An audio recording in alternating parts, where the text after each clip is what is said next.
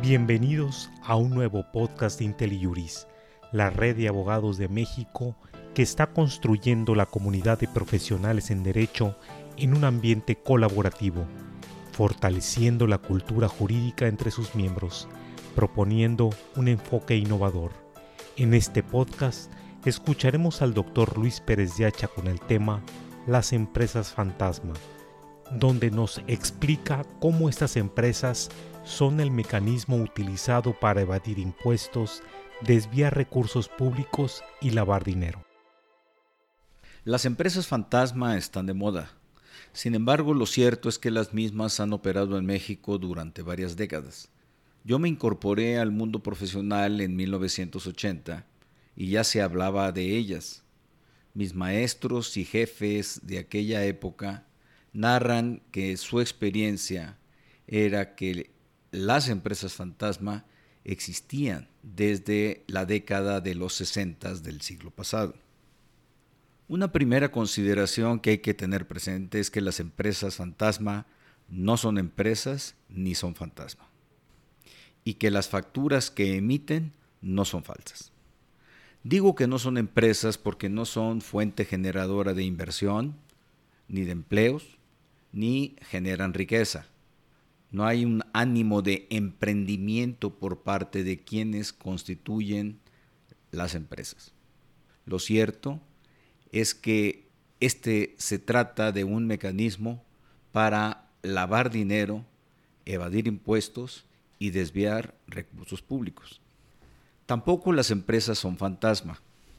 Están constituidas ante notario público la regla general es que están inscritas en el registro público de comercio y todas cuentan con un registro federal de contribuyentes asignado por el Servicio de Administración Tributaria. Y las facturas son verdaderas, son válidas, son legalmente expedidas desde la plataforma del SAT. Los comprobantes fiscales digitales por Internet, los CFDIs, son válidos.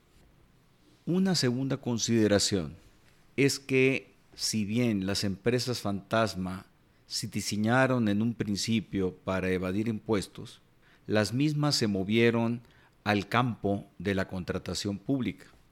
Hoy por hoy, la participación de estas empresas en el ámbito delictivo tiene esa doble vertiente, evasión fiscal y desvío de recursos públicos, por lo que la afectación a la hacienda pública, al erario, es de igual tipo. La evasión fiscal para afectar los ingresos del Estado. El desvío de recursos públicos menoscabando la hacienda a través de ingresos mal aplicados. Sin embargo, en la actualidad, lo que vale considerar es que las empresas fantasma tienen como objetivo principal lavar dinero. La experiencia está demostrando que las empresas fantasma, si bien obtienen ingresos de manera ilegal a través de la evasión fiscal y el desvío de recursos públicos, también son utilizadas en otros casos de manera primordial para lavar dinero. Se tienen varias experiencias en donde las empresas pagan sus impuestos, no celebran operaciones con gobierno, pero los recursos obtenidos por otras vías ilegales como narcotráfico, tráfico de armas, son lavados, son blanqueados a través de ellas. De hecho, en las últimas listas publicadas por Estados Unidos, conocidas como listas OFAC, se implica a varias empresas, en particular de Sinaloa y de Jalisco, que se utilizaron para lavar dinero y que por lo tanto fueron bloqueadas por el gobierno americano. Son dos grandes ejes los que permiten la operación de las empresas fantasma y el lavado de dinero. Uno de esos ejes son los CFDI emitidos a través de la plataforma del SAT y otros son las cuentas bancarias. Los CFDI son necesarios para extraer recursos de la hacienda pública, vía evasión fiscal o vía desvío de recursos públicos, como comenté. Y las cuentas bancarias son el segundo eje utilizado para lavar el dinero producto de esas actividades ilícitas. Esto implica que las empresas fantasma están constituidas legalmente ante fedatario público, sea notario o sean corredores. La otra es que para la constitución de las empresas, lo usual es que se utilicen prestanombres. En algunos casos son personas de perfil socioeconómico bajo que facilitan las identificaciones en aras de obtener una prestación a cambio. Hay narrativas, hay historias que cuentan que los factureros, es decir, los dueños de las empresas fantasma que nunca dan la cara, emprenden campañas de recolección de credenciales del INE a cambio de una prestación económica. Baja, por supuesto. En otros casos, se tiene que los prestanombres son personas allegadas a los factureros o personas que se prestan a operar como tales eh, no necesariamente a cambio de una prestación, sino únicamente porque son empleados de ellos. Los casos extremos que se presentan con mayor regularidad son el robo de identidad. No hace muchos años, a un jefe del SAT estando en funciones le fue robada la identidad. Eso sucedió en Jalisco. Y con esa identidad robada se constituyeron nada más y nada menos que 84 empresas fantasma. Ante fedatario público, se dieron de alta en el SAT, obtuvieron su registro federal de contribuyentes y abrieron cuentas bancarias. Esto evidencia la osadía y el cinismo de los factureros. Pero el caso más dramático, espectacular, fue la nota dada por el presidente López Obrador de que a él y a su esposa le fueron robadas las identidades y se constituyeron 26 empresas fantasma. Se señaló que en esto estaban implicados fedatarios públicos y varios funcionarios del SAT. Esto evidencia que en el tema que estamos tratando, en realidad las empresas fantasma operan a la manera de cárteles delictivos. Hay empresas fantasma, hay emisión de facturas válidas a través de la plataforma del SAT, que se conocen como facturas falsas, y hay operaciones simuladas. Y en esto participan fedatarios, factureros, prestanombres, funcionarios del SAT, operadores de los funcionarios del SAT, están implicados también abogados, contadores, asesores financieros, aparecen ejecutivos bancarios en toda esta trama. Es decir, hay una conjunción de voluntades con un ánimo delictivo coordinados por quienes son los verdaderos dueños de las empresas fantasma, a quienes se conoce como factureros. Estos están aliados con funcionarios públicos para celebrar operaciones con gobiernos federales, estatales, municipales. Hay una presencia generalizada, abrumadora en la contratación pública, de la misma manera que durante varias décadas las empresas fantasma han estado presentes en la evasión fiscal. Pero ¿por qué se les conoce como empresas fantasmas? Si están constituidas legalmente, tienen registro federal de contribuyentes, etcétera, lo que hemos comentado. La explicación es histórica. Desde el primero de enero de 2014, la plataforma del SAT exige que haya un RFC y que los FDIs se emitan utilizando dicha plataforma. Sin embargo, en el pasado, las facturas se compraban en papelería, eran unos blogs preimpresos en donde los contribuyentes poníamos nuestro nombre, Registro Federal de Contribuyentes, domicilio fiscal y poníamos el concepto por el cual se emitían los comprobantes fiscales. Es decir, estos eran autoelaborados por los propios contribuyentes. Esto facilitaba que los datos se falsearan. Es decir, se inventaba el nombre de un contribuyente, conociendo más o menos cómo se integraba el registro federal de contribuyentes, se inventaba uno, al igual que se inventaba un domicilio. Entonces, las empresas, personas físicas o morales, eran inexistentes legalmente. Eso llevó a que se utilizara la expresión coloquial de empresas fantasma, porque realmente eran inexistentes, a diferencia de lo que hoy sucede. Y las facturas eran falsas, porque no contenían datos verídicos y las operaciones que ahí se explicitaban tampoco existían. Por eso se conocía también coloquialmente a estas facturas como falsas.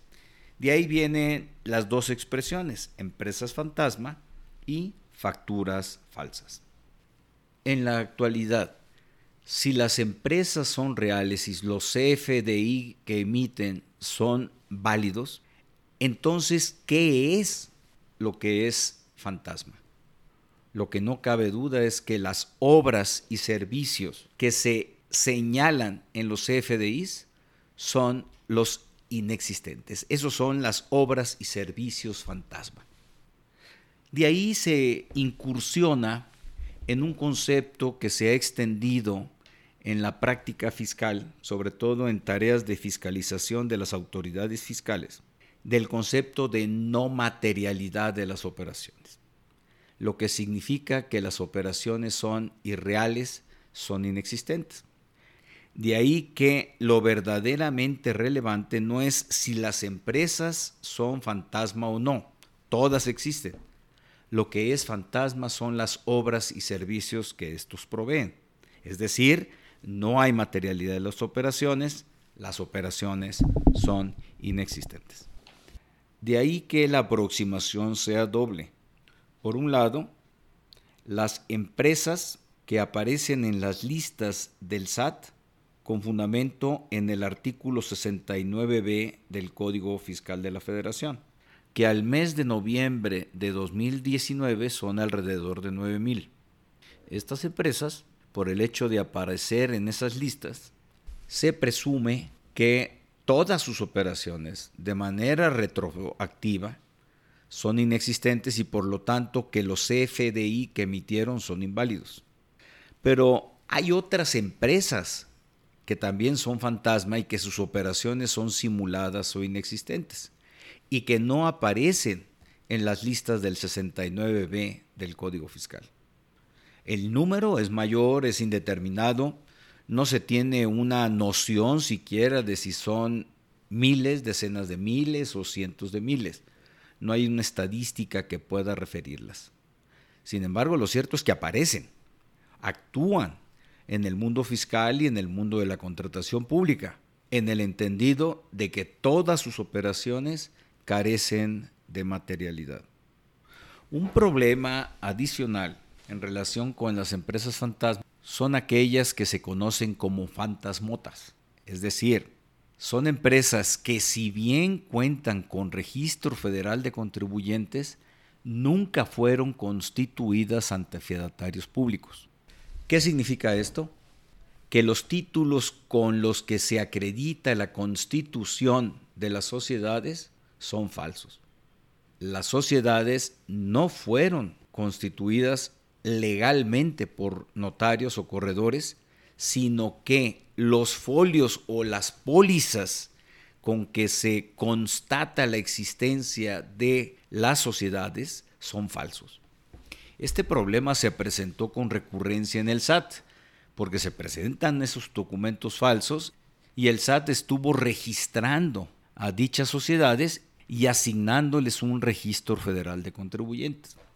Hoy el SAT ha cambiado su práctica y se tiene identificado que cuando se le presentan los títulos constitutivos de las empresas, requieren a los notarios y a los corredores para que les confirmen que efectivamente fueron otorgados ante ellos y que se tienen los datos consignados en sus respectivos protocolos. El problema ha tomado dimensiones inusitadas.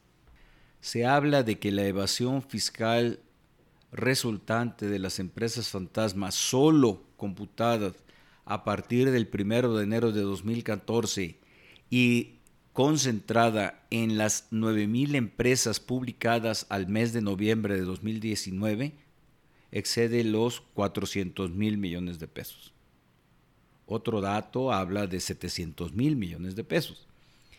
Esto está excluyendo todas aquellas empresas fantasma que operan y que no están incluidas en las listas del 69B. Y tampoco comprende la facturación emitida por las empresas fantasmas del 69B con el sector público, con gobierno federal, estatales y municipales. Esto significa que la dimensión del problema es mucho mayor de aquella reconocida por el SAT. ¿De cuánto es? Los datos se desconocen. Esto ha llevado a una reforma legal para tipificar como delincuencia organizada y atentado a la seguridad nacional la compra-venta de facturas llamadas falsas, solo en el ámbito de la evasión fiscal. Lo que no está comprendido como tal son la compra y venta de facturas por parte del sector público, es decir, como delincuencia organizada y atentado a la seguridad nacional, no se comprende al desvío de recursos públicos. Este es uno de los temas pendientes que tendrá que analizarse en un comentario posterior. Gracias por acompañarnos en este podcast con Luis Pérez de Hacha con el tema Las empresas fantasma, el cual puedes compartir con tus amigos o colegas. ¿Tienes comentarios? Nos gustaría saber lo que piensas sobre nuestro contenido. Te invitamos a visitar y dejar tus comentarios en nuestra página www.inteli-mediojuris.com. Así podrás formar parte de esta comunidad y encontrar otros temas de tu interés.